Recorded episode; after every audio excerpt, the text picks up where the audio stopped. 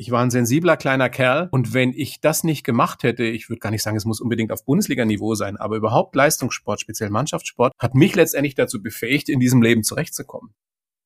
Warum sind wir hier? Also die letztendlich die große Sinnfrage, das ist mein Antrieb, weil ich lange eben mit mir selbst gehadert habe, was mache ich hier eigentlich? Das hat aber auch ein bisschen was mit meiner Persönlichkeit zu tun, weil ich so ein, so ein, so ein Teil Revoluzzer in mir habe.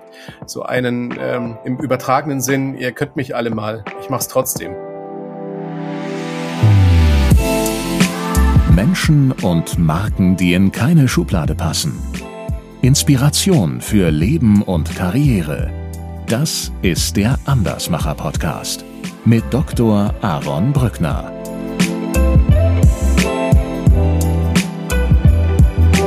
Thorsten, herzlich willkommen im Andersmacher Podcast. Vielen Dank, Aaron, ich freue mich. Du hast mir, und das will ich zu Anfang direkt mal klar machen, du hast mir schon sehr viele Stunden im Auto, ja, wie soll ich das sagen, vereinfacht, versüßt sogar, ja, äh, Ehrlich, weil ja? ich ein sehr, ein sehr aufmerksamer Hörer äh, von, von Mensch Otto natürlich, natürlich war. Du hast mir bei vielen Gästen auch irgendwie so die Gesprächsvorbereitung vereinfacht, weil sie bei dir schon zu Gast waren. Nur ich habe ich hab irgendwann diesen Wechsel von äh, Mensch Otto zur blauen Couch. Der ist an mir vorübergegangen. Und irgendwann habe ich nämlich versucht, dann Podcasts und die Aufnahmen zu finden und die gab es dann irgendwie nicht mehr. Dann habe hab ich die nicht mehr gefunden. Dann habe ich irgendwann gedacht, ach so, das heißt jetzt blaue Couch. Also das ist irgendwie an mir vorübergegangen. Wie, wie kam das eigentlich dazu? Was war da der Grund? Der Grund dafür war, dass ähm, ähm, angesichts äh, der Wellenumstrukturierung hier beim Bayerischen Rundfunk wir überlegt haben, wie könnte man ähm, diese großartige kleine Sendung noch in ein besseres Umfeld bringen. Und da sich Bayern 3 massiv verjüngt hat und Bayern 1 gleichzeitig auch jünger geworden ist, war das einfach eine Win-Win-Situation, weil noch mehr Hörer und ähm, wenn man es so formulieren will, auch noch eine adäquatere Zielgruppe, weil einfach Bayern 1 von Menschen gehört wird, so zwischen, ich sage jetzt mal Mitte, Ende 30 bis Ende 50. Und das sind ja dann doch eher die, die so ein Gesprächspodcast hören. Und das war für mich war das äh, eine großartige Umstellung. Äh, die Sendung ist im Endeffekt genau die gleiche, ähnliche ja. Gäste, nur noch mehr Hörer. Also kann man nicht meckern. Ja. Das ist doch super. Ja, äh, dann äh, sorgen wir mal dafür, dass die Hörer, die uns hier gerade zuhören, äh, auf ihre Kosten kommen. Thorsten, ich würde gern das Gespräch so mit den wichtigsten Fragen vorab beginnen. Und ich würde oh dich Gott, bitten, die, die nächsten Fragen, Fragen entweder mit Ja oder mit Nein ja klar, das Wichtigste muss direkt aus der Welt geschafft werden. Und äh, du, darfst, du, du darfst entweder mit Ja oder mit Nein antworten, okay? Und nichts hinzufügen, also wirklich nur Ja oder Nein. Das ist korrekt. Okay. Wirst du in deinem nächsten Leben Basketballprofi? Ja. Ist dir Karriere wichtig? Nein. Stimmt es, dass man gute Interviewführung lernen kann oder muss man dafür geboren sein? Jein. Stimmt es, dass es dich eher ins Meer als in die Berge zieht? Ja. Bist du ein Familienmensch? Ja. Sind nicht prominente Gäste leichter im Radio zu interviewen als Promis? Jein. du hast schon so viele Menschen interviewt, dass ich nicht nachzählen konnte. Bist du manchmal noch aufgeregt? Ja. Hast du das Grab deiner Mutter mit deinem Vater mittlerweile besucht? Nein. Kommt es nicht ständig vor, dass die Menschen denken, du heißt Otto? ja. Ja. Thorsten, bei welcher Frage hast du denn das stärkste Bedürfnis, mehr zu sagen, mehr zu erzählen? Nicht nur mit Ja oder Nein zu antworten. Da gab es mehrere Fragen. Also äh, zuallererst sicherlich bei der Frage, hast du das Grab deiner Mutter mit deinem Vater inzwischen zusammen besucht? Da gibt's viel dazu zu sagen, warum wir das bis jetzt noch nicht gemacht haben.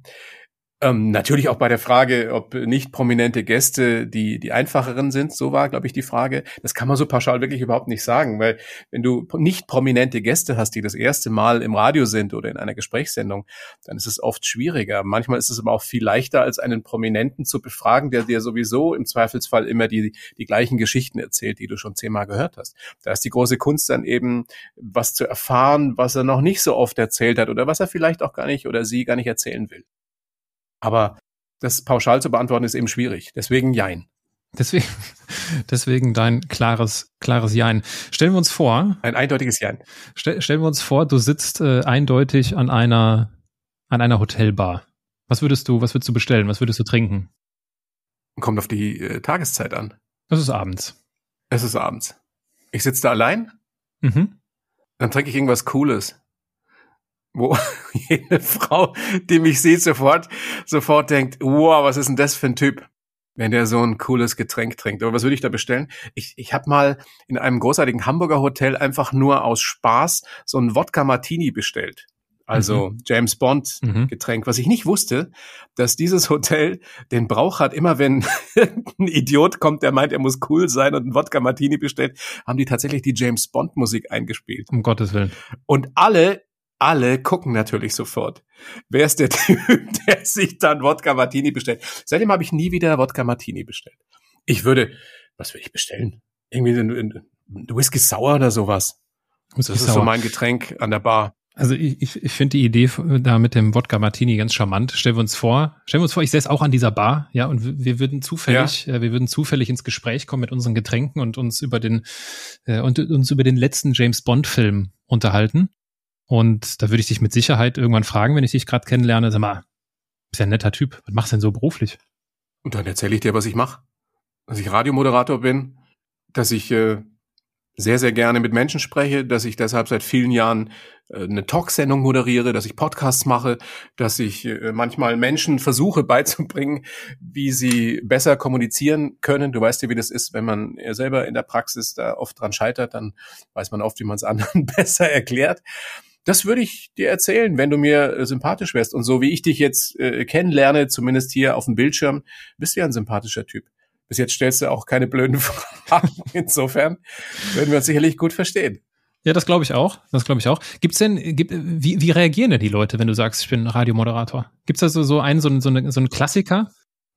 Es kommt darauf an, ob sie äh, mich kennen, also ob sie mich schon mal gehört haben dann kommt es darauf an, ob sie das gut finden, was ich mache. Mir ist es am liebsten, ehrlich gesagt, wenn jemand äh, überhaupt nicht weiß, was ich mache. Deswegen ähm, diese diese Frage, diese Einstiegsfrage, was machst du so beruflich, die die verkneife ich mir und bin auch sehr froh, wenn sie mir nicht gestellt wird, weil dann meistens reduziert sich dann darauf, am Anfang zumindest, hast du den schon getroffen und wie ist denn die so in echt und das ist nicht unbedingt langweilig für mich, aber das habe ich halt alles schon sehr, sehr oft erzählt. Und ich bin, deswegen habe ich ja den Beruf auch ergriffen, äh, eher interessiert an anderen Menschen. Also ich stelle gerne Fragen. Das fällt mir auch viel leichter, Fragen zu stellen, als jetzt von mir zu erzählen. Ich habe das gelernt natürlich inzwischen über die Jahre.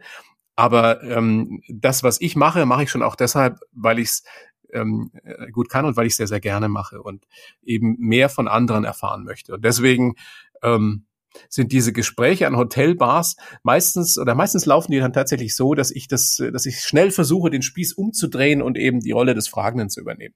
Weil mhm. ich das auch gar nicht so, so spannend finde, was ich da mache. Wenn du das so lange machst, das ist für mich einfach normal geworden und ich äh, unterhalte mich ja nicht nur mit Prominenten, sondern eben oft auch mit sogenannten Normalos, Menschen, die einfach nur eine spannende Biografie haben. Und äh, da, da bin ich im Hintergrund. Da geht's nicht so sehr um mich. Mhm. Und das finde ich auch ziemlich gut. Also, darüber würden wir uns unterhalten. Das wäre natürlich ein Riesenthema für mich. Da würden wir uns äh, wahrscheinlich, könnten wir einen ganzen Abend füllen mit äh, dem, äh, wie man Gespräche führt, äh, wie man gewisse Situationen meistert und so weiter und so fort. Was ich in jedem Fall machen würde, und das mache ich jetzt nämlich auch, mein lieber Thorsten, ich würde dich stalken auf Social Media. Und ich habe, äh, das starte ich heute mal als, als neuen Versuch hier. Ich habe hier so eine neue Rubrik, Social Stories nenne ich die mal. Und oh ähm, jetzt kommt was Schlimmes, oder? Ich, ich habe drei, nein, nein, nein, ganz, ganz, ganz entspannt. Ich habe drei Bilder für dich von deinem Instagram-Feed die ich dir jetzt mhm. über den, die ich dir über den Screen zeige. Und mich würde interessieren, was für eine Geschichte steckt hinter dem Bild. Okay, gute Idee. Du wirst dich wahrscheinlich an das Bild erinnern. Ich hoffe Und es. Äh, ich fange mal an ich fange mal an, ich, ich halte das auch so in die Kamera, dass du es hoffentlich gut siehst. Auf jeden Fall ist die Bildbeschreibung Lieblingsplatz. Ja, das war in einem wunderschönen Italienurlaub. Ich sag nicht, wo es ist, weil sonst fahren da wahrscheinlich viele hin. Und da gibt's eine, eine Terrasse über dem Meer, die zu dem Haus gehört, in dem wir da eine Ferienwohnung hatten, wo ich da, während die anderen mittags schon am Strand rumhingen, ganz alleine da oben saß, meistens mir mein äh, aktuelles Lieblingsbuch ähm, zu Gemüte führte und dann da saß und über über das äh, glitzernde Meer gucken konnte, im Schatten saß. Meistens hatte ich noch ein Bierchen dabei und das war äh, die die entspannteste, großartigste Zeit in diesem ganzen Urlaub. Ist dir denn, ist dir eigentlich, weil jetzt ist ja das eine, das so zu erleben, ne, das, das kennt sicherlich jeder, dass es diese Lieblingsplätze gibt. Wie leicht ist dir denn der Zugang zu Social Media gefallen? Also wie leicht ist es dir gefallen, sowas dann zu posten und darüber zu erzählen? Und du meinst, weil ich schon so alt bin? Du, ich kenne ich kenn Leute, die sind jünger als ich und haben Probleme damit.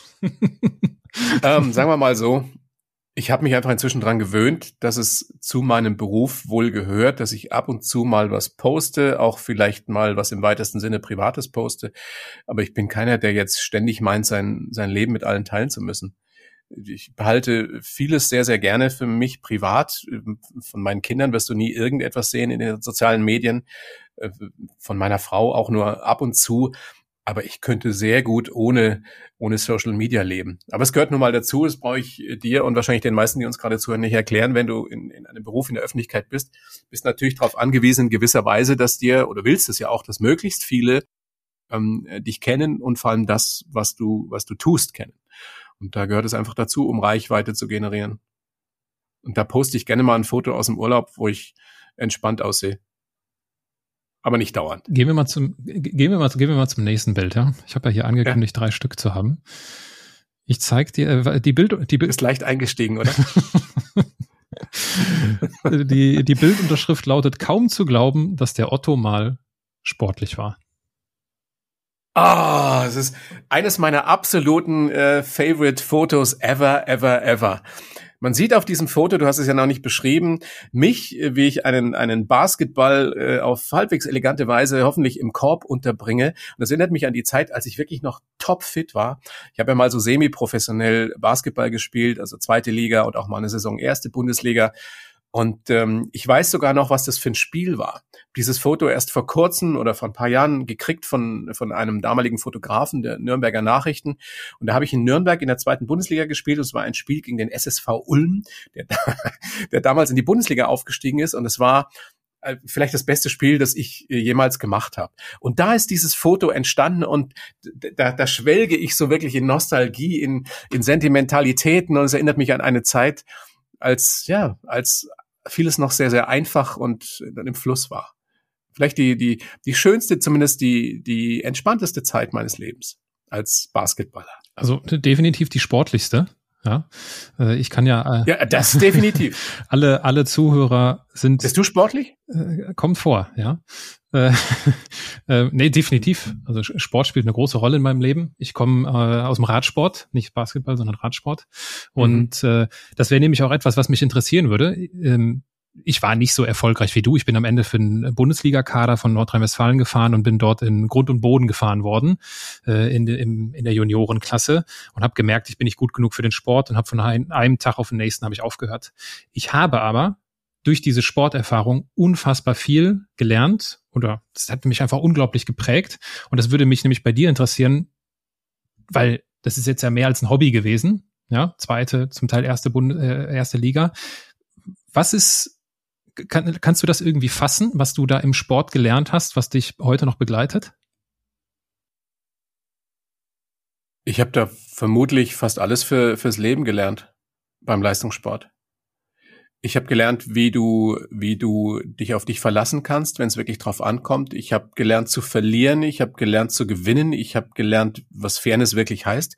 Ich habe auch äh, gelernt, mich in eine Mannschaft einzuordnen ähm, wenn ich diesen Leistungssport, wenn ich Basketball nicht gehabt hätte und nicht so lange ausgeübt hätte, ich meine, es war, kannst du sagen, 15 Jahre lang das Wichtigste in meinem Leben, dann wäre ich sicherlich äh, heute auch nicht so erfolgreich oder so, so, so, zufrieden mit dem, was ich tue. Weil es natürlich schon ein stressiger Job ist, äh, Radiogespräche, du musst auf den Punkt fit sein. Wenn es 14 Uhr ist, ist es 14 Uhr, das heißt dann nicht 10 Sekunden nach 14 Uhr. Disziplin habe ich gelernt beim Leistungssport.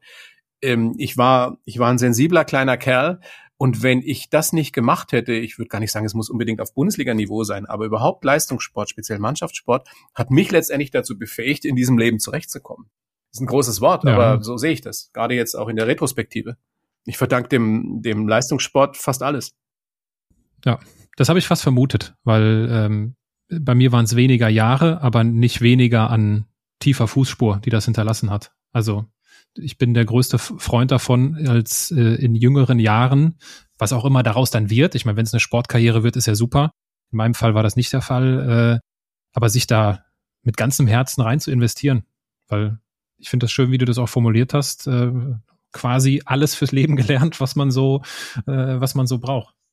Ja, Leidenschaft, Begeisterung, bin ich zutiefst überzeugt davon. Du kannst nur im Leben was erreichen, egal wie du Erfolg definierst und zufrieden werden, wenn du aus einer Begeisterung für etwas tatsächlich dann einen Beruf machst für mich ist das, was ich tue, nach wie vor das, was ich am liebsten tue. Also mit Menschen reden, von Menschen was erfahren. Und wie man mit so einer Begeisterung, mit einer Leidenschaft umgeht, wie man da was draus sich erschafft, das habe ich eben beim Sport gelernt. Weil, weißt du selber, du warst selber Sportler, äh, ohne viel Training kannst du so begabt und so talentiert sein, wie du willst, dann wird nichts draus. Dann gibt's andere, die einfach mehr arbeiten, die besser werden irgendwann als du. Ja. Ich war nie der Größte, ich war auch nie der Athletischste, aber ich habe einfach mit, mit großer Leidenschaft diesen Sport betrieben. Und, und das waren auch wenn ich jetzt zurückblicke, die, die glücklichsten Momente meines Lebens, das kennst du sicherlich auch, wenn man komplett die Zeit vergisst, weil du einfach so im Flow drin bist. Ich weiß jetzt noch, wie sich's anfühlt, wenn ein Ball die Hand verlässt und du schon in diesem Moment weißt, der wird reingehen. Mhm. Das ist, ich will nicht sagen äh, befriedigender als ein Orgasmus, aber es ist auf gewisse Weise äh, vielleicht sogar ein bleibenderer Eindruck. Mhm. Zumindest in, in, in, vielen Fällen. Das Übertragen auf den Radsport, also wenn jetzt uns äh, Radsportfans und Radsportler zuhören sollten, dann wissen sie, was ich meine. Äh, Im Radsport gibt's ja keine Bälle, äh, aber es gibt so einen Moment, wenn man dass sowohl bei Trainingsfahrten als auch vor Wettkämpfen gibt es einen Moment, wo man sich warm macht und am Anfang denkt man sich, boah, ich habe schwere Beine. Und, die, und irgendwann gehen die Beine auf. Das ist auch so der Spruch dazu. Ja. Ne, jetzt gehen meine Beine auf. Ja. Und dieser Moment ist so herrlich, weil du merkst so richtig, ach geil, jetzt ist jetzt jetzt geht's und jetzt läuft's. Und äh, das würde ich da so einordnen, wo wo du gerade den äh, den Basketball äh, äh, mit reinpackst. Gehen wir einen Schritt weiter. Und äh, du hast eben schon von ihr gesprochen. Was wäre ich nur ohne dich? Ich komme zum dritten Bild von Instagram, Thorsten. Mhm. Was ist die Geschichte dahinter? Man sieht meine Frau und mich. Ich glaube, es ist auf Sylt. Bin sehr gerne an der Nordsee. Also ich weiß, die Insel hat bei manchen einen zweifelhaften Ruf, aber ich bin da sehr, sehr gerne, weil ähm, ich mich da so entspanne wie sonst nirgends. Und wenn ich da mit meiner Familie zusammen sein kann, dann bin ich nach drei Tagen wie neu, egal wie stressig die Zeit vorher war. Und zu diesem Bild ist die Geschichte, dass ich meine Frau inzwischen seit über 20 Jahren kenne. Wir sind 18 Jahre verheiratet. Ich weiß sogar noch das Datum. Und wenn ich sie nicht kennengelernt hätte, wäre ich, wär ich wahrscheinlich, ich will nicht sagen in der Gosse gelandet, aber ich war so jemand, der ein großes Talent dafür hatte, sich komplizierte, ähm, äh, exaltierte äh, Frauen zu suchen oder äh, von denen gesucht zu werden, die dann immer äh, zu kurzen Beziehungen vielleicht tauglich waren, aber äh, auf Dauer wäre das nichts gewesen. Und ähm, ich hatte schon so einen Hang, ich will nicht sagen zur Selbstzerstörung, aber zum sich ins Unglück reinreißen lassen, weil es erstmal unglaublich aufregend war, aber dann hast du gemerkt mit der Zeit, äh, da steht ganz groß äh, Psycho auf der Stirn. Und das kann nichts werden. Und ähm, meine Frau Yvonne war dann die erste, in Anführungsstrichen, normale Frau, mit der ich zusammenkam. und die hat mich, großes Wort, die hat mich gerettet, weil sie einfach all das hat, was ich nicht habe. Sie ist geduldig, sie ist ausgeglichen, sie ist ein unglaublich positiver Mensch in, in jederlei Hinsicht. Sie ist in gewisser Weise unkaputtbar, habe ich schon fast das Gefühl. Und sie hat mir das erste Mal auch so das Vertrauen in so eine Beziehung gegeben. Also auch wieder äh, große Worte, aber da stehe ich zu. Ohne, ohne sie wäre ich jetzt so ein, so, ein, so ein einsamer, immer älter werdender Wolf, der oft an der Hotelbar wahrscheinlich sitzt und sich dann mit Typen wie dir unterhält. Weißt du? Wie tief kann man sinken? ja, wie tief geht's denn noch? ja, ich also verdanke ihr alles und bin sehr froh, dass wir, dass wir uns haben. Schöner Kontext, schönes Bild, Morsum Cliff, genau, auf Sylt. Äh, wie, wie, also, äh, meine Verlobte und ich, wir heiraten dieses Jahr auf Sylt. Äh, wir haben auch eine, deswegen habe ich das Bild auch ausgesucht, weil Sylt natürlich bei uns auch, ja. oder bei mir persönlich was, äh, was auslöst. Aber wenn ich deine, wenn ich deine Frau, wenn ich Yvonne fragen würde, wenn wir schon mal bei ihr sind, sag mal, was ist denn, was ist denn so das Geheimrezept vom Thorsten, um gute Gespräche zu führen? Was würde sie mir sagen? Sie würde dir wahrscheinlich nichts anderes sagen, als ich dir sagen kann. Sie würde sagen, weil er sich einfach mehr für Menschen als für alles andere interessiert. Und äh, warum interessiert er sich so für Menschen? Weil er eben hofft, dass er sich dadurch selber besser verstehen lernt, was ja auch passiert ist über die letzten 20 Jahre. Es gibt nichts Spannenderes als Menschen. Ihre Lebenswege. Mich treibt immer um, was, was macht einen ticken oder what makes, what makes him tick, wie, der, wie, wie die Amis sagen. Ja. Also warum tut einer das, was er tut? Oder eine? Ähm, was motiviert Menschen? Was treibt sie an? Warum, warum sind wir hier? Also die letztendlich die große Sinnfrage, das ist mein Antrieb, weil ich lange eben mit mir selbst gehadert habe, äh, äh, was mache ich hier eigentlich? Ja, weil ich oft als Kind, als Jugendlicher außerhalb des Sports, das war meine Heimat, aber außerhalb des Sports das Gefühl gehabt, habe ich, ich gehöre da irgendwie nicht so wirklich dazu. Das, ich habe mich oft so wie so ein Außenseiter gefühlt. Was auch mit meiner äh, persönlichen Geschichte äh, zusammenhängt, eben, dass ich mein, mein Vater erst sehr spät kennengelernt äh, habe, dass ich adoptiert worden bin und all diese Sachen. Äh, aber diese, diese Arbeit, die ich mache oder die, diese Berufung, die ich ausüben darf, eben Menschen zu interviewen, die hat dazu geführt, dass ich mich selber eben besser kennengelernt habe und auch besser leiden konnte mit der Zeit. Und das ist der Grund, warum ich das tue. Und das würde dir Yvonne mit Sicherheit bestätigen, weil sie ist der Mensch, der mich am allerbesten kennt. Manchmal sogar besser als ich mich selbst. Mhm. Ja, ich meine, lass uns über die Menschen, lass uns über die Gespräche sprechen, über, über das gute Radio sozusagen. Ähm, ich hatte es ja eingangs äh, erwähnt, ich äh, höre mit Genuss zu. Ähm, mein, einer meiner, mein absolutes, mein absolutes Highlight-Interview oder mein Highlight-Gespräch, mein Highlight-Mensch bei dir war der Taxifahrer, den du mal eingeladen hast. Weil das ist für mich so, das zeigt mir halt so, erstmal zeigt es mit deiner Haltung, ne? dass es dir wirklich um den Menschen geht und nicht um, keine Ahnung, ich mache hier fettes Radio und hören ganz viele Leute zu, was ja auch nett ist, ja, aber das ist mehr so das, mehr so das Ego. Und du fandst diesen Taxifahrer, so viel zum Kontext, du fandst den halt irgendwie ich glaube, der war außerordentlich herzlich und nett und ihr habt euch super unterhalten und da hat sie die spontane Idee, komm, äh, das ist ja, glaube ich, auch schon einige Jahre her, äh, komm, ich, ich lade dich mal ins Radio ein, was für ihn ja auch völlig maximal eine neue Erfahrung wahrscheinlich gewesen ist. Und das war, das war ein Gespräch, wo ich, äh, wo ich sehr aufmerksam zugehört habe, was ich unglaublich schön fand. Ähm, gibt's denn, weil ich weiß, die Frage ist natürlich total doof. Ich mag die Frage auch nicht, wenn man sie mir stellt, wenn man so fragt, ja, Aaron, welcher von deinen Gästen ist denn so der Gast gewesen? Das ist ja so ein bisschen schwierig. Ne? Und ich glaube, deine, du, du hast ja ich weiß nicht, wie viel, fast 2000 Gespräche oder was geführt. Ja, äh, so Pi mal Daumen, 2500, ja. Also zu, zu viele oder es wäre es wäre unhöflich, wenn ich dich nach diesem nach diesem Highlight fragen würde. Aber gibt es vielleicht eine kleine Auswahl, vielleicht zwei, drei Gäste, die du besonders intensiv in Erinnerung hast? Das ist wirklich schwierig, weil das einfach so viele sind und weil wir ja in so einer Taktung sind, dass wir jede Woche vier Gäste in der Sendung haben. Und ähm, sich da an zwei, drei zu erinnern. Aber wenn ich jetzt zwei, drei rausgreifen müsste, die Frau, mit der ich äh, das Gespräch geführt habe, wofür wir dann den Radiopreis gekriegt haben, den deutschen Radiopreis, das war natürlich sensationell, weil mir das einfach gezeigt hat, wie schnell im Leben alles anders sein kann. Es ist eine Frau, die zwei, dreimal an Leukämie erkrankt ist, das aber immer wieder überwunden hat, weil sie einfach eine unglaubliche Stärke hat und ähm, tatsächlich äh, ja, mir gezeigt hat, dass es im Leben einfach Wichtigeres gibt, als dass äh, du vielleicht mal mit dem, mit dem Chef Stress hast oder dass irgendwie eines deiner Kinder äh, keine so gute Note in der Schule hat.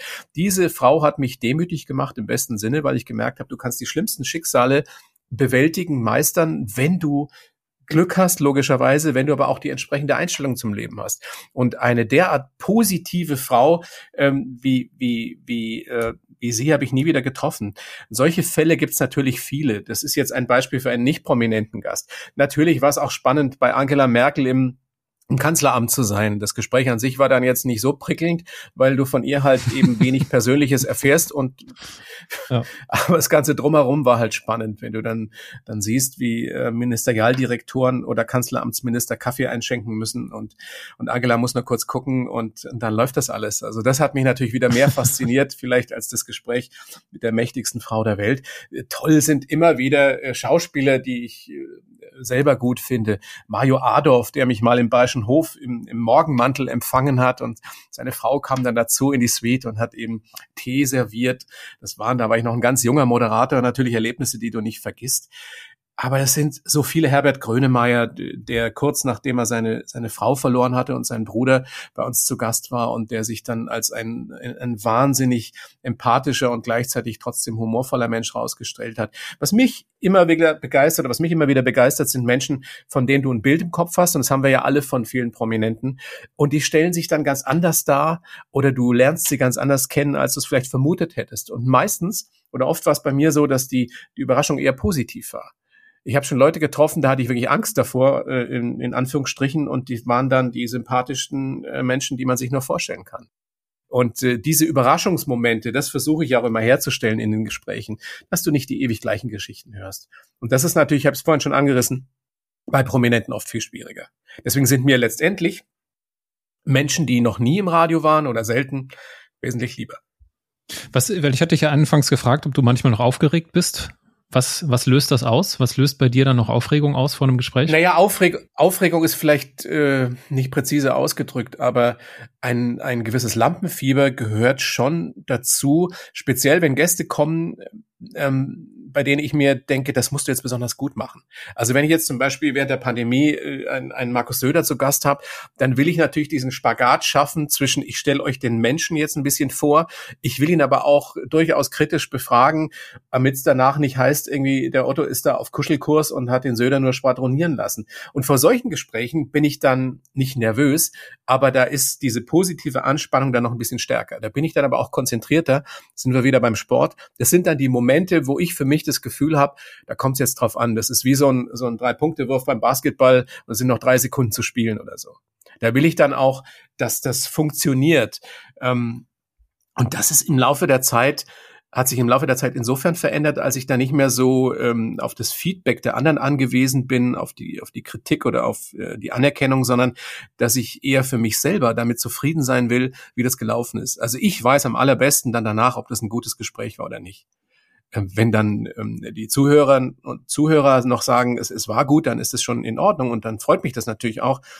Aber es gibt auch Gespräche, da kriegst du ein unglaubliches Feedback danach und alle sagen, wow, war das ein tolles Interview. Aber ich weiß für mich, nee, das war nicht wirklich gut. Und vor allem ich war, ich war nicht in Form.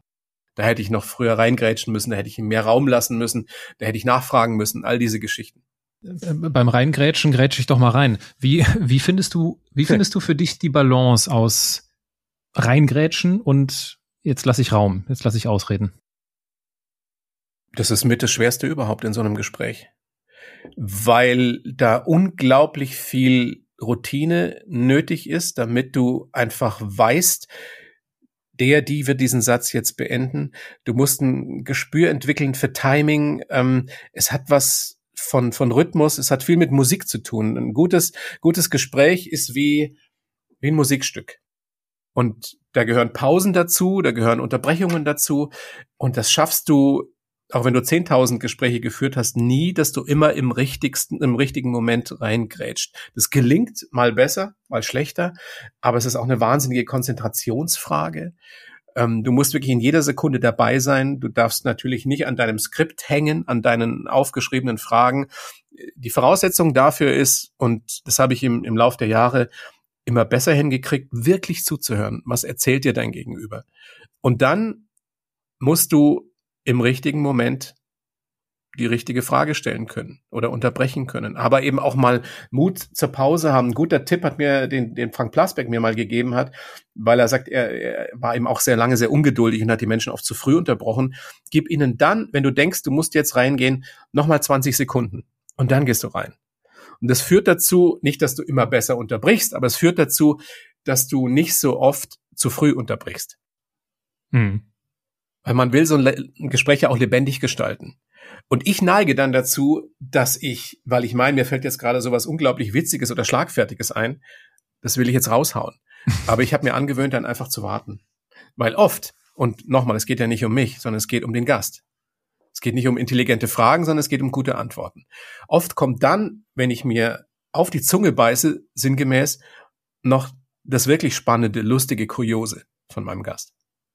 Also dies, klar, das Thema äh, beschäftigt mich natürlich auch als Gastgeber, ne, als Interviewer. Ähm, ich neige dazu, ich neige dazu zum Ausreden Also ich, ich, ich lasse sehr viel ausreden, ich lasse sehr viel Raum, ich lasse sehr viel Platz, aber es ist ja auch ein anderes Format. Ne? Bei mir ist nicht Punkt 14 Uhr läuft die Uhr, ich muss keine Musik zwischendurch abspulen. Das ist natürlich auch irgendwie dem Format Radio dann geschuldet, dass es eine andere Taktung hat. Genauso wie das Fernsehen. Und bei mir ist immer, also es gibt manchmal, ich weiß, wir müssen jetzt hier auch nicht äh, irgendwie schlecht über äh, sehr renommierte Moderatoren in Deutschland sprechen, aber bei Markus Lanz ist das halt manchmal ein Thema, wo ich mir so denke, warum? Also was ist die Strategie dahinter?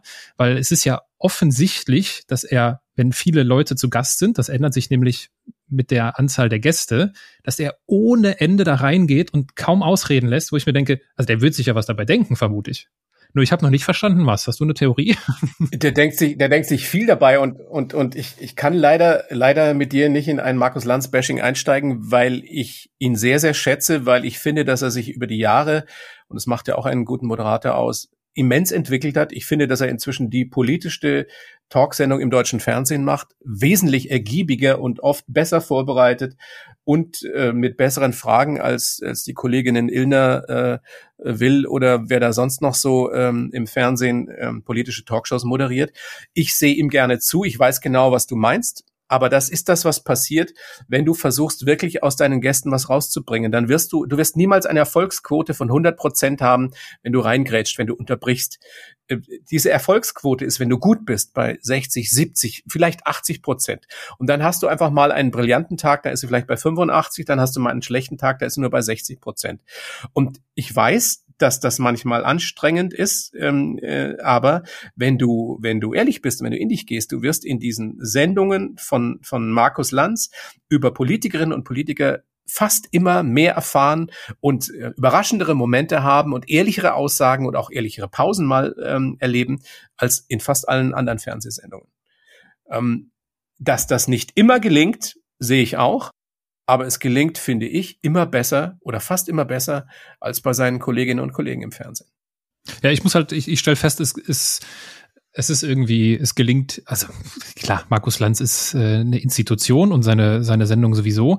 Ähm, ich habe halt mittlerweile festgestellt, je weniger Gäste da sind im Eins zu eins, das ist total angenehm. Da höre ich total gerne zu. Und wenn da irgendwie vier, fünf Leute sitzen, dann ist es, äh, kann ich es mir zum Teil nicht anhören, weil mir die Zeit fehlt. Also ich denke mir dann so. Aber das ist ja auch dem, dem Format geschuldet. Da, da spricht auch für, viel dafür und wieder viel dagegen, dass du es so machst, wie, wie die Landsendung das macht. Da haben wir immer auch noch einen Journalisten, Journalisten inzwischen mit dabei, zu dem Politiker, zu der Politikerin. Ähm, das ist sau, saumäßig schwer. Das entschuldigt es natürlich nicht, wenn er mal zu früh unterbricht oder zu oft unterbricht. Aber äh, ich weiß, wie schwer das ist. Und ich weiß trotzdem, dass es viel besser so ist, als wenn du jemanden einfach äh, minutenlang vor sich hinschwadronieren lässt. Und dazu neigen ja die meisten Politikerinnen und Politiker und dir danach denkst, jetzt hat er drei Minuten geredet und was hat er jetzt eigentlich erzählt? Ja, und deswegen ist es einfach auch wichtig, wichtig, jemanden zu unterbrechen im richtigen Moment. Ja. Du hast, ähm, du hast eben schon dein, die Geschichte mit deinem Vater angesprochen. Das würde ich gerne aufgreifen an der Stelle. Und zwar hast du dazu einen eigenen Podcast gemacht. Sohn sucht Vater. Mhm. Und darin nimmst du deine Hörer ja quasi mit in deine mit in deine Jugend und nimmst sie mit äh, auf deine eigene Reise, wie du als 13-Jähriger bei einem Streit mit deinen Eltern erfährst, dass dein Vater gar nicht dein richtiger Vater, also nicht dein leiblicher Vater ist, dass du äh, also nicht genau, mein biologischer Vater, ja. Nicht dein biologischer Vater. Und ähm, ich will da jetzt auch gar nicht ins Detail gehen, was da wie so passiert ist. Es ist eine absolute Audioempfehlung. Schaut gerne mal nach. Äh, Sohn sucht Vater. Kann man sich wunderbar anhören. Das ist schön redaktionell aufbereitet mit Sound zwischen. Also das ist wirklich, äh, da merkt man halt, das ist äh, hochwertig produziert. Ich möchte dir gerne ein Zitat vorlesen, was ich dazu gelesen habe. Mhm. Zwar stammt es von dir. Zitat. Ich habe lange überlegt, ob ich meine Geschichte erzählen soll. Aber ich bin sicher, dass es eine Menge Leute gibt, die etwas Ähnliches erlebt haben und die, wie ich, mit einem blinden Fleck im Herzen aufgewachsen sind. Hat sich die Vermutung bestätigt? Gibt es eine Menge Leute, die das erlebt haben? Das hat mich, Aaron hat mich wirklich überwältigt, das Feedback, das ich bekommen habe. Ich habe schätzungsweise, und es trudelt immer noch ein, zwischen vier und 500 Mails, äh, WhatsApp-Nachrichten von Menschen, die ich überhaupt nicht kannte, äh, Briefe gekriegt. Ich habe Briefe von jungen Müttern gekriegt, die äh, mich um Rat gebeten haben, die mir geschrieben haben, sie haben es ihrem Sohn, ihrer Tochter auch noch nicht erzählt, dass der Papa nicht der richtige Papa ist. Was sollen sie tun? Bis hin zu CEOs von großen Firmen, die sagen, sie haben eine ganz ähnliche Geschichte. Es ist tatsächlich so, was ich vorher nur vermutet hatte, da draußen sage ich mal, sind so viele Menschen, die entweder ihren Vater nicht kennen oder erst spät kennengelernt haben oder gar nicht wissen, dass es nicht ihr Vater ist. Ähm, das ist ein, ein Riesenthema und die Emotionalität war, war so krass zum Teil. Am Anfang habe ich mir vorgenommen, ich beantworte wirklich jeden äh, dieser Briefe oder dieser Mails persönlich. Ich habe es irgendwann nicht mehr gekonnt, weil einfach die, die Zahl, die Anzahl zu groß war und vor allem, weil es mich zu sehr, zu sehr mitgenommen hat weil da natürlich oft Schicksale dahinter äh, stehen. Bei mir ist das ja kein Schicksal in dem Sinn, sondern es ist einfach äh, eine Erfahrung, mit der ich leben musste, dass, dass ich meinen Vater erst sehr spät kennengelernt habe, dass er sich dann erst nicht für mich interessiert hat und dass wir uns dann versucht haben, ihm anzunähern. Aber viele leiden darunter, sind daran kaputt gegangen und dieses Bewusstsein und sich da auch ständig mit damit beschäftigen müssen, das hat irgendwann dazu geführt, dass ich gesagt habe, ich muss jetzt mal abschließen mit dem ganzen Ding und möchte mich jetzt auch äh, bei dem einen oder der anderen, die vielleicht gerade jetzt uns zuhören und die noch auf eine Antwort warten, sagen, ich möchte mich dafür entschuldigen, ja, oder um Entschuldigung bitten. Ich, ich, ich habe es einfach nicht mehr geschafft, weil es so viel war. Das hätte ich niemals vermutet. Gibt es auch, gibt's auch Feedback, über das du dich geärgert hast? Also von 500 Pi mal Daumen 500 Feedbacks gab es vielleicht zwei oder drei, die genau das geschrieben haben, was ich am Anfang befürchtet hatte oder warum ich auch überlegt habe, ob ich es überhaupt öffentlich machen soll, die geschrieben haben, ja, warum muss jetzt der, der Otto da auch noch seine persönliche private Geschichte da ausbreiten? Was ist denn das für ein Exhibitionist? Aber das waren äh, wirklich von 500 zwei oder drei. Insgesamt waren die, die Feedbacks sehr, sehr schön, sehr, sehr emotional. Menschen, die ähm, mir geschrieben haben, sie haben geweint, als sie den Podcast gehört haben. Menschen, die mir geschrieben haben, sie haben das erste Mal ähm, sich getraut, selber sich darum zu kümmern, weil sie schon vermutet haben, dass es in ihrer Familie eine ähnliche Geschichte gibt. Bis hin zu, zu diesen Müttern eben, die mich gefragt haben, was sie tun sollen, weil sie es ihrem Kind noch nicht erzählt haben. Und weil es der Vater vielleicht auch, der vermeintliche Vater oder anscheinende Vater nicht weiß. Also das, das war krass das war eine krasse Erfahrung. Ich bin sehr froh, dass ich das gemacht habe. Mit meinem Vater, die, die Beziehung ist deswegen nicht einfacher geworden, weil er einfach genauso wie ich ein Dickschädel ist.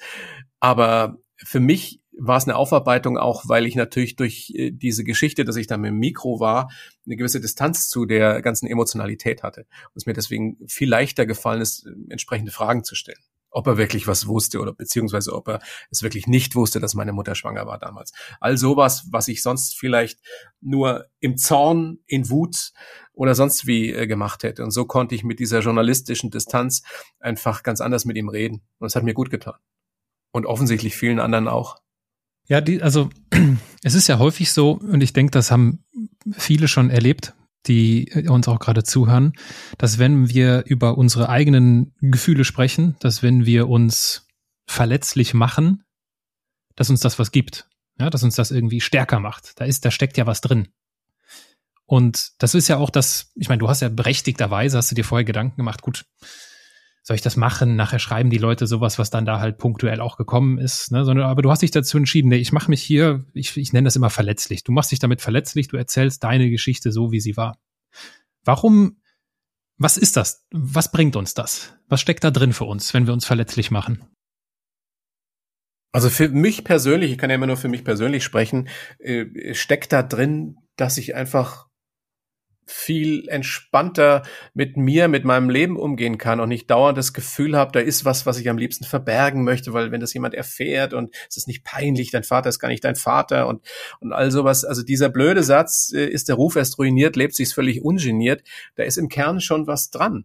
Ich finde, je, je weiter man im Leben voranschreitet, desto eher sollte man den Mut dazu haben, sich zu öffnen und äh, zu seinen Schwächen zu stehen, weil nur dann wirst du dich irgendwann wirklich gut leiden können. Und nur wenn du dich selber gut leiden kannst, ist zwar banal, aber ist einfach so, kannst du auch andere gut leiden und kannst äh, dich um andere kümmern. Mir hat das wirklich geholfen, immer wieder dahin zu gehen, wo natürlich auch ein bisschen Furcht, wo ein bisschen Angst ist und ähm, das zu erzählen und zu sagen, schaut mal, da ist doch gar nichts dabei, weil du immer wieder feststellst, wie in diesem Fall jetzt mit meinem Vater, es gibt so viele andere, denen es ähnlich geht und die zum Teil nur darauf gewartet haben, dass mal einer sagt, so ist es. Da gibt's so viele andere Themen, äh, Depressionen, diese ganzen Essstörungen, all sowas. Immer wenn man offen und ehrlich und vielleicht auch zum Teil noch ein bisschen Humor und Leichtigkeit über solche Probleme spricht, verlieren die einen Teil ihres Schreckens. Immer wenn wir es unterm Teppich halten und es tabu behaftet bleibt, wird's schwierig. Also lass uns reden über alles. Immer. Also äh, ich neige auch dazu.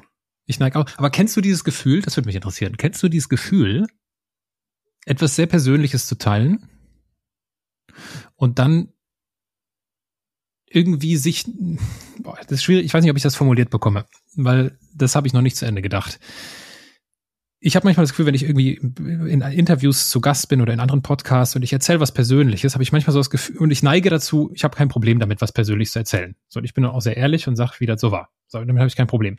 Manchmal kann ich das aber noch nicht mal verhindern. Also ich kann nicht, ich kann mich nicht zurückhalten, weil ich mir dann so denke, ich will das jetzt mhm. erzählen, das, die, das muss irgendwie raus. Aber manchmal habe ich, ich habe schon Momente gehabt, wo ich mir gedacht habe, es wäre jetzt eigentlich besser gewesen, wenn ich mich, wenn ich mich ein bisschen zurückgenommen hätte, ne? wenn ich nicht ganz jetzt so die ganze Story erzählt hätte. Kennst du dieses Gefühl oder ist dir das unbekannt? Nee. Nee, ich kenne dieses Gefühl, ähm, wenn ich äh, mich dazu hinreißen lasse, über andere zu reden. Dass ah, ich mir danach okay. denke, was machst du dir an, den oder die zu beurteilen?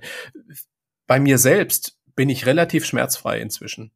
Das hat aber auch ein bisschen was mit, mit meiner Persönlichkeit zu tun, weil ich so ein, so ein, so ein Teil Revoluzzer in mir habe.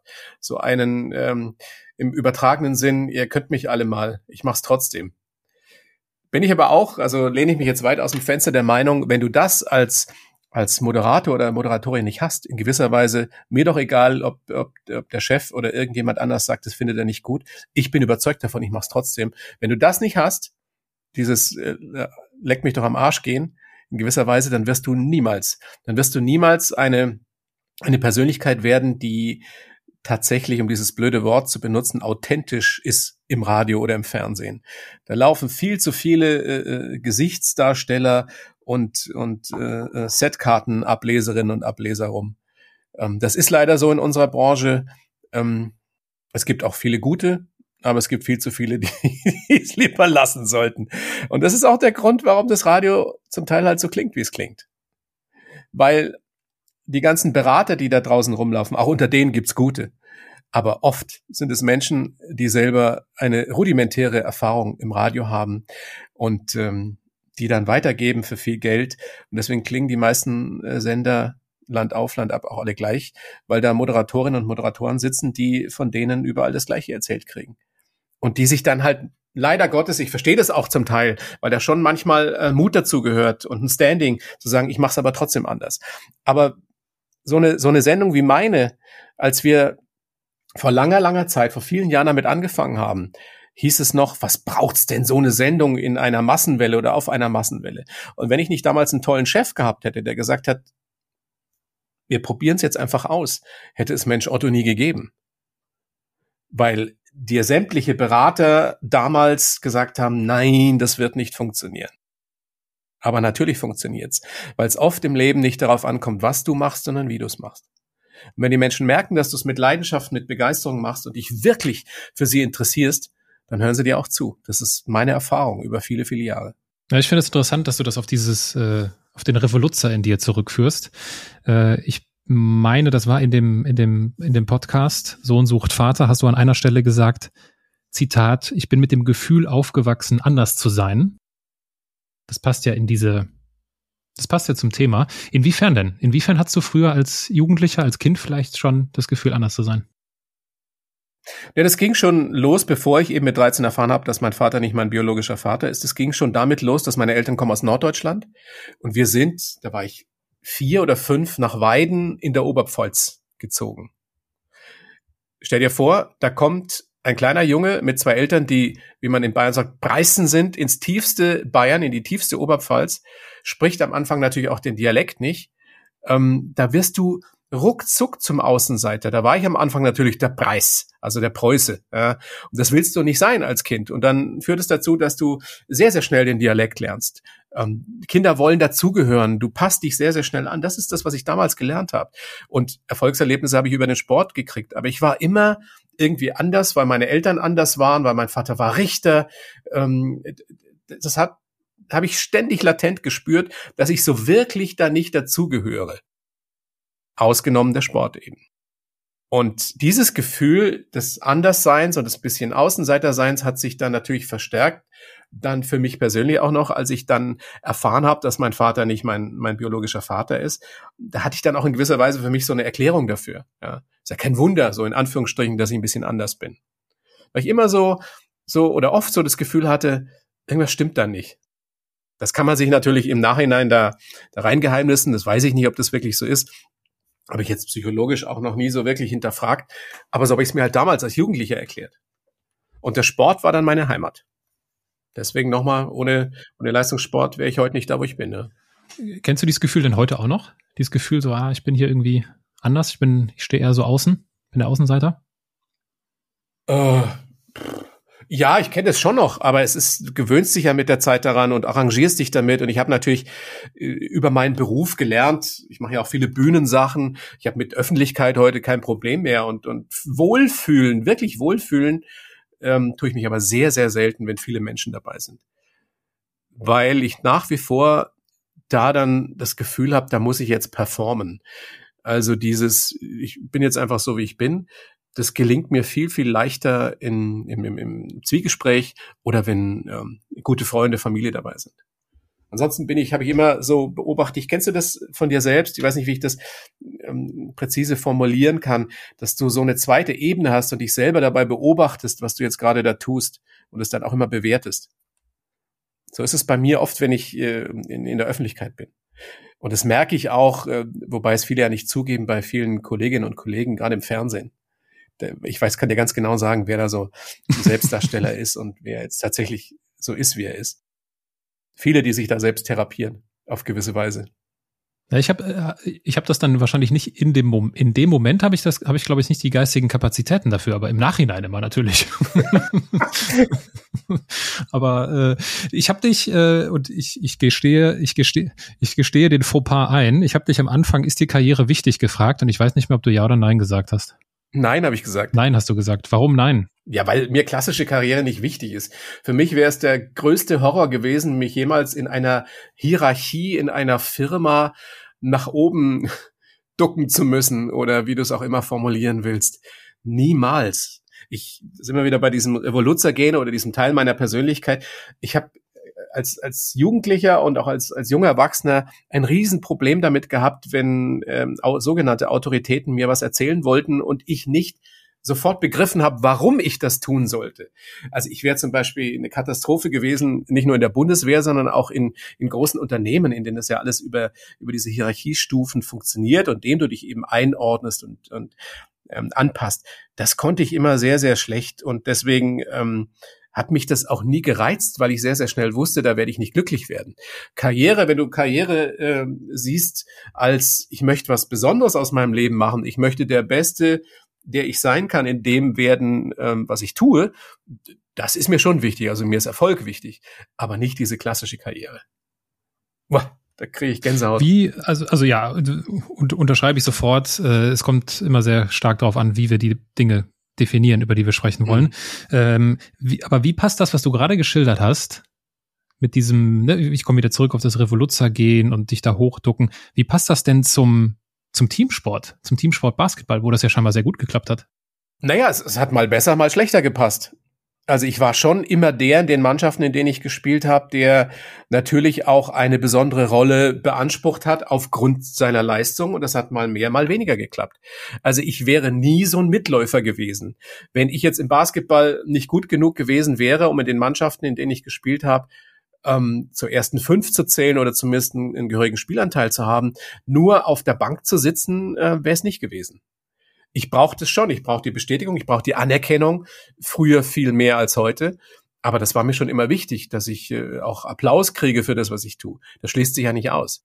Aber ich hätte diesen Applaus nicht haben wollen in einem, in einem, einer Hierarchie, in einer, einer großen Firma, in der du dich so einordnen musst und anpassen musst. Aber wie passt das denn zum öffentlichen Rundfunk, könnten jetzt einige Hörer denken? Da nee. muss das doch bestimmt ganz schlimm sein mit den Hierarchien.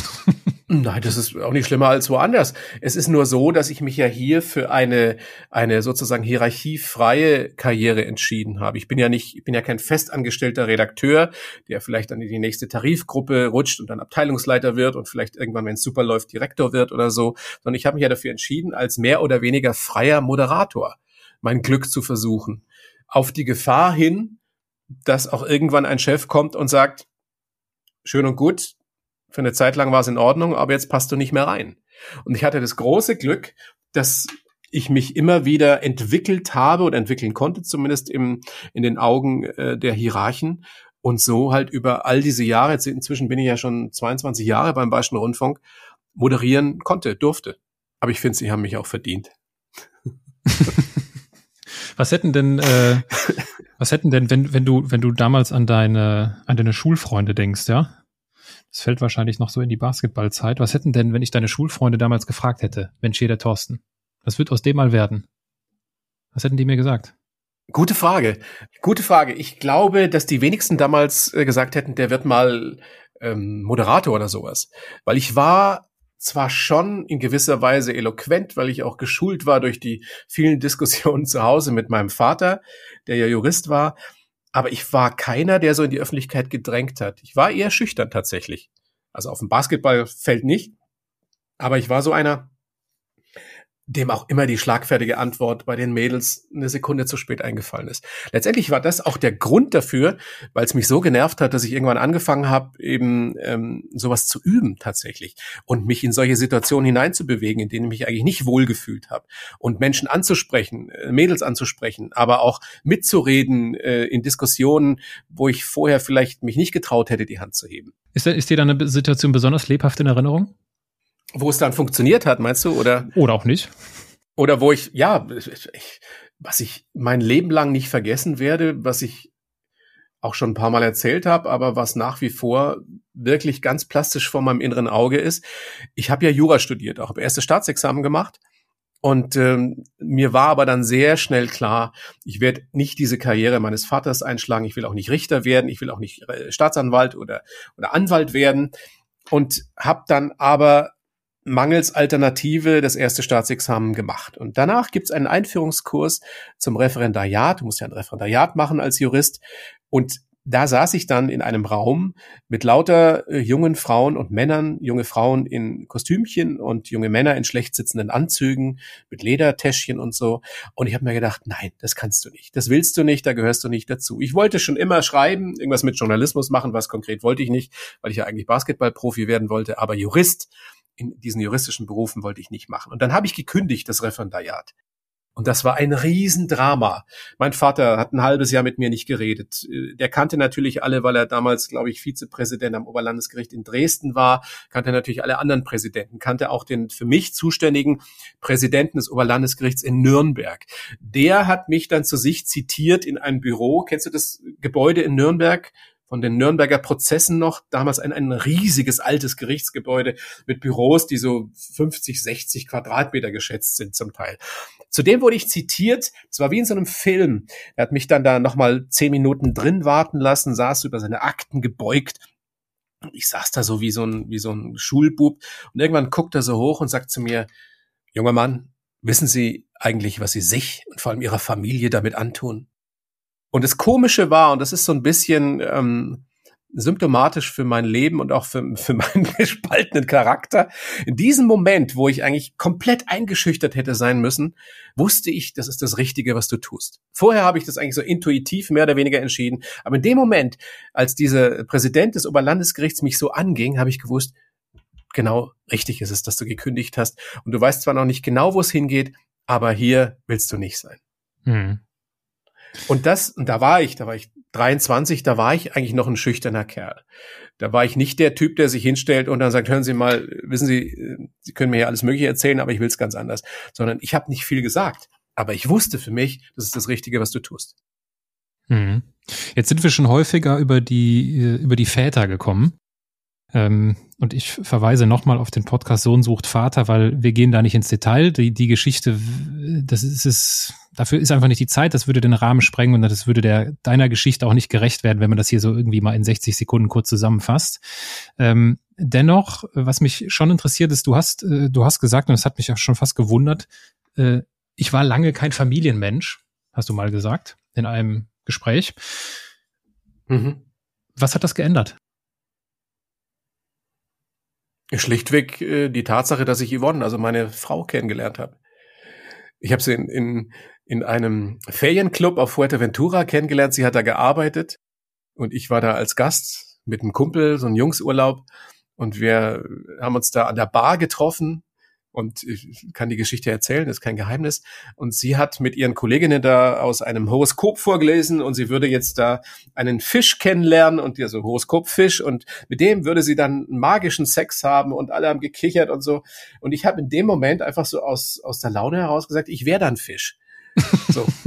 Jetzt gab's da in diesem Club keinen magischen Sex, sondern einfach nur ein nettes Kennenlernen. Aber wie der Zufall oder das Schicksal es wollte, ist, sie hatte sie schon gekündigt und es, äh, ihre Eltern waren in der Nähe von München und ich habe in München gelebt. Und so ist es dann entstanden über die Wochen und Monate und, und sie ist ja die Liebe meines Lebens bis heute. Und sie hat dazu, sie hat mich zu einem Familienmenschen gemacht, weil ich war ich war kein Eigenbrötler, ich war schon ein sehr geselliger Mensch, aber ich war niemand, der äh, sich Kinder unbedingt gewünscht hat. Ich war niemand, der sich vorgestellt hat, unter einer Bettdecke äh, jede Nacht mit derselben Frau zu schlafen. Das hat sich durch, durch meine Frau alles geändert. Und heute bin ich sehr, sehr glücklich darüber, dass ich zwei Kinder habe. Hätte ich mir vor 20 Jahren noch nicht vorstellen können.